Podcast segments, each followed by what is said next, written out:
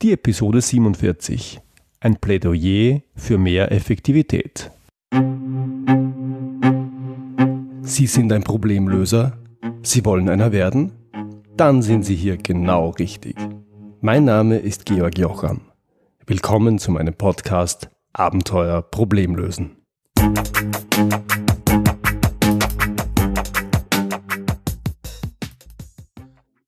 Heute soll es um die Begriffe Effizienz und Effektivität gehen.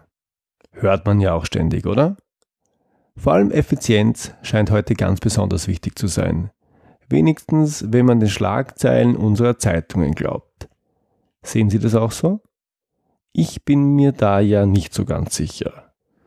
Heute also Effizienz und Effektivität. Zunächst eine Begriffsklärung, die Sie vielleicht kennen. Spricht man über Effektivität, dann hört man auf Englisch, das ist do the right things, also die richtigen Dinge machen.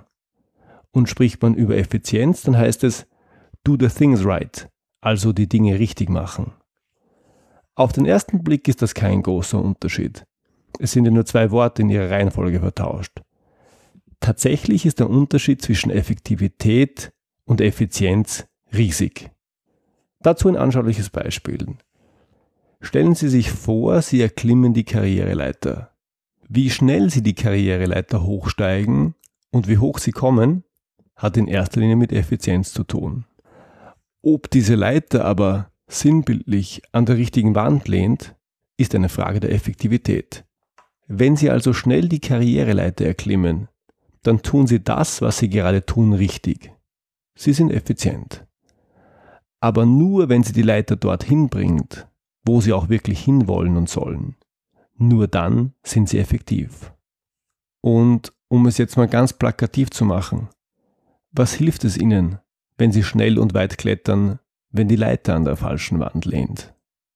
Meine persönliche Wahrnehmung?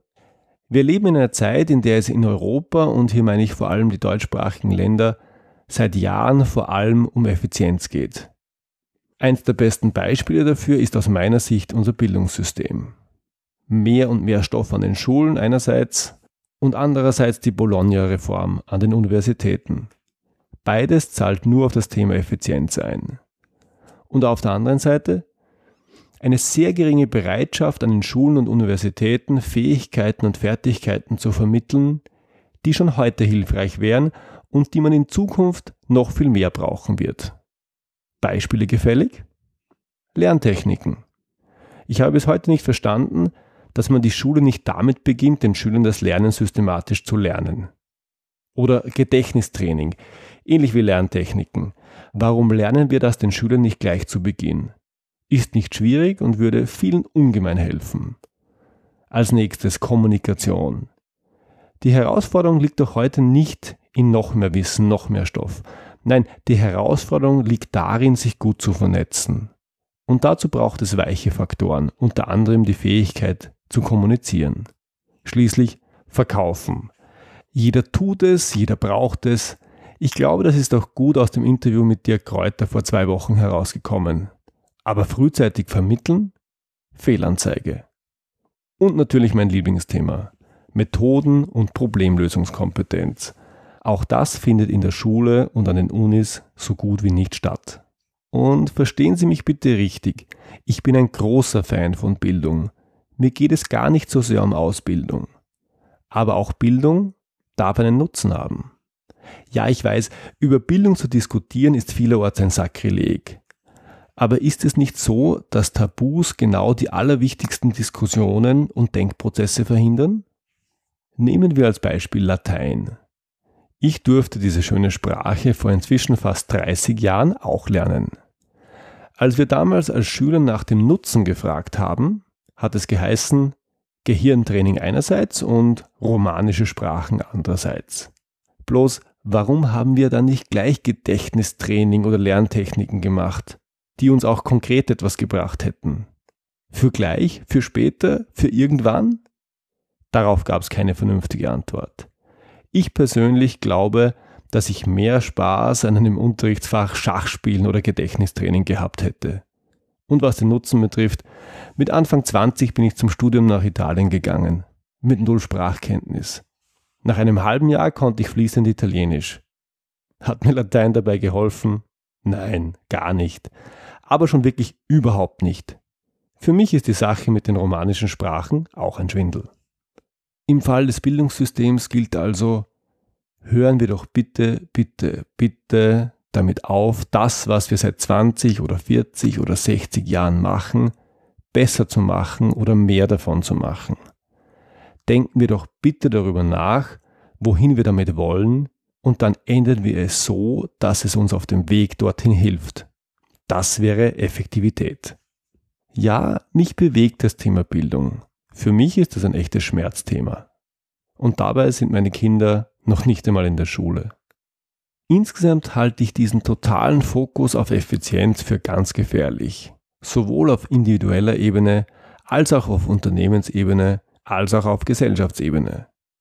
Natürlich geht es darum, die Dinge richtig zu machen, besser und schneller zu werden. Ja schon, aber bitte im zweiten Schritt.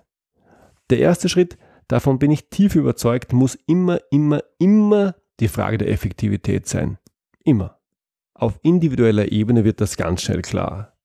Wenn ich mein Leben nicht ausdrücklich als frohen und Arbeit nicht ausschließlich als Belastung sehe, dann geht es darum, das Richtige zu tun. Was konkret das Richtige ist, hängt ganz stark davon ab, was ich will und was mir im Leben wichtig ist. Oder um es mit Theodor Adorno zu sagen, es gibt kein richtiges Leben im Falschen. Und richtig kann individuell sehr unterschiedlich sein. Wenn Sie gut abgesichert sein wollen, dann gehen Sie in den öffentlichen Dienst oder sonst irgendwo hin, wo es eine starke gewerkschaftliche Vertretung gibt. Wenn Sie in Führungspositionen kommen wollen, dann streben Sie einen Job als Manager an. Und wenn Sie reich werden wollen, werden Sie Unternehmer.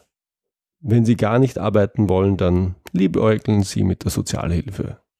Nur wenn Sie das tun, was Ihre Bestimmung ist, nur wenn Sie auf dem Weg durchs Leben Ihren Zielen näher und näher kommen, nur dann sind sie effektiv. Und bei Unternehmen ist es das Gleiche. Wenn Sie ein Produkt oder eine Dienstleistung haben, die der Markt will und die Sie verkaufen können, fein. Dann arbeiten Sie ab da an der Effizienz. Wenn nicht, oder wenn das nicht ganz sicher ist, ob Sie nah an den Bedürfen Ihres Kunden sind, dann hören Sie bitte, bitte damit auf, effizienter zu werden und werden Sie effektiv. Tun Sie das Richtige.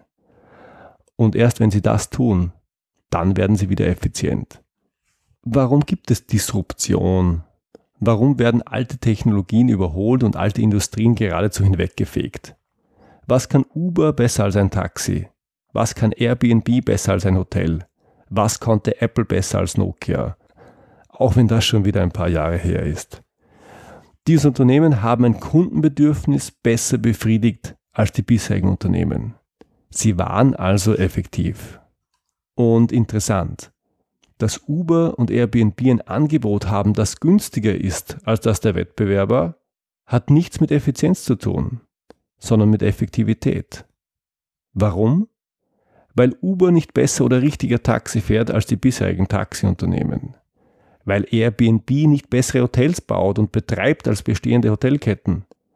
Die machen nicht etwas, das es schon gibt, besser. Die machen etwas anders. Sie machen das Richtige sie sind effektiv. Und ich möchte heute wirklich ein Plädoyer für mehr Effektivität abgeben. Ich denke, es hilft auch ein paar Begriffe, die wir täglich benutzen, auf ihre Verwandtschaft und Nähe zu Effektivität und Effizienz abzuklopfen und einzuordnen. Beginnen wir mit Prozess und Projekt. Wenn Sie über Prozesse sprechen, sind Sie in der Welt der Effizienz. Wenn Sie über Projekte sprechen, dann sind Sie in der Welt der Effektivität. Wenn Sie über Manager sprechen, sind Sie in der Welt der Effizienz. Wenn Sie über Führungskräfte sprechen, dann sind Sie in der Welt der Effektivität. Effizienz orientiert sich am Bestehenden und ist deshalb vergangenheitsorientiert und bewahrend. Effektivität dagegen ist zukunftsorientiert und gestaltend. Effektivität sollte immer der erste Schritt sein. Effizienz der zweite. Sie fragen sich vielleicht, was hat das alles mit dem Lösen von Problemen zu tun? Ganz einfach. Wenn es ein Problem zu lösen gilt, dann achten Sie bitte darauf, ob es sich um ein Problem handelt, bei dem es um Effizienz geht oder ein Problem, bei dem es um Effektivität geht. Und wenn es vordergründig um Effizienz geht, dann stellen Sie doch einmal die Frage, ob es nicht besser wäre, die Frage nach der Effektivität zu stellen. Das Ergebnis könnte überraschen. Das war's für heute. Ich freue mich, wenn Sie beim nächsten Mal wieder dabei sind. Wenn Sie Fragen an mich haben, dann schicken Sie mir bitte ein Mail an feedback at abenteuer-problemlösen.com oder kontaktieren Sie mich direkt über meine Website. Und wenn Ihnen diese Episode gefallen hat, dann freue ich mich wirklich über Ihre ehrliche Bewertung auf iTunes. Danke fürs Zuhören. Bis zum nächsten Mal. Ihr Georg Jocham.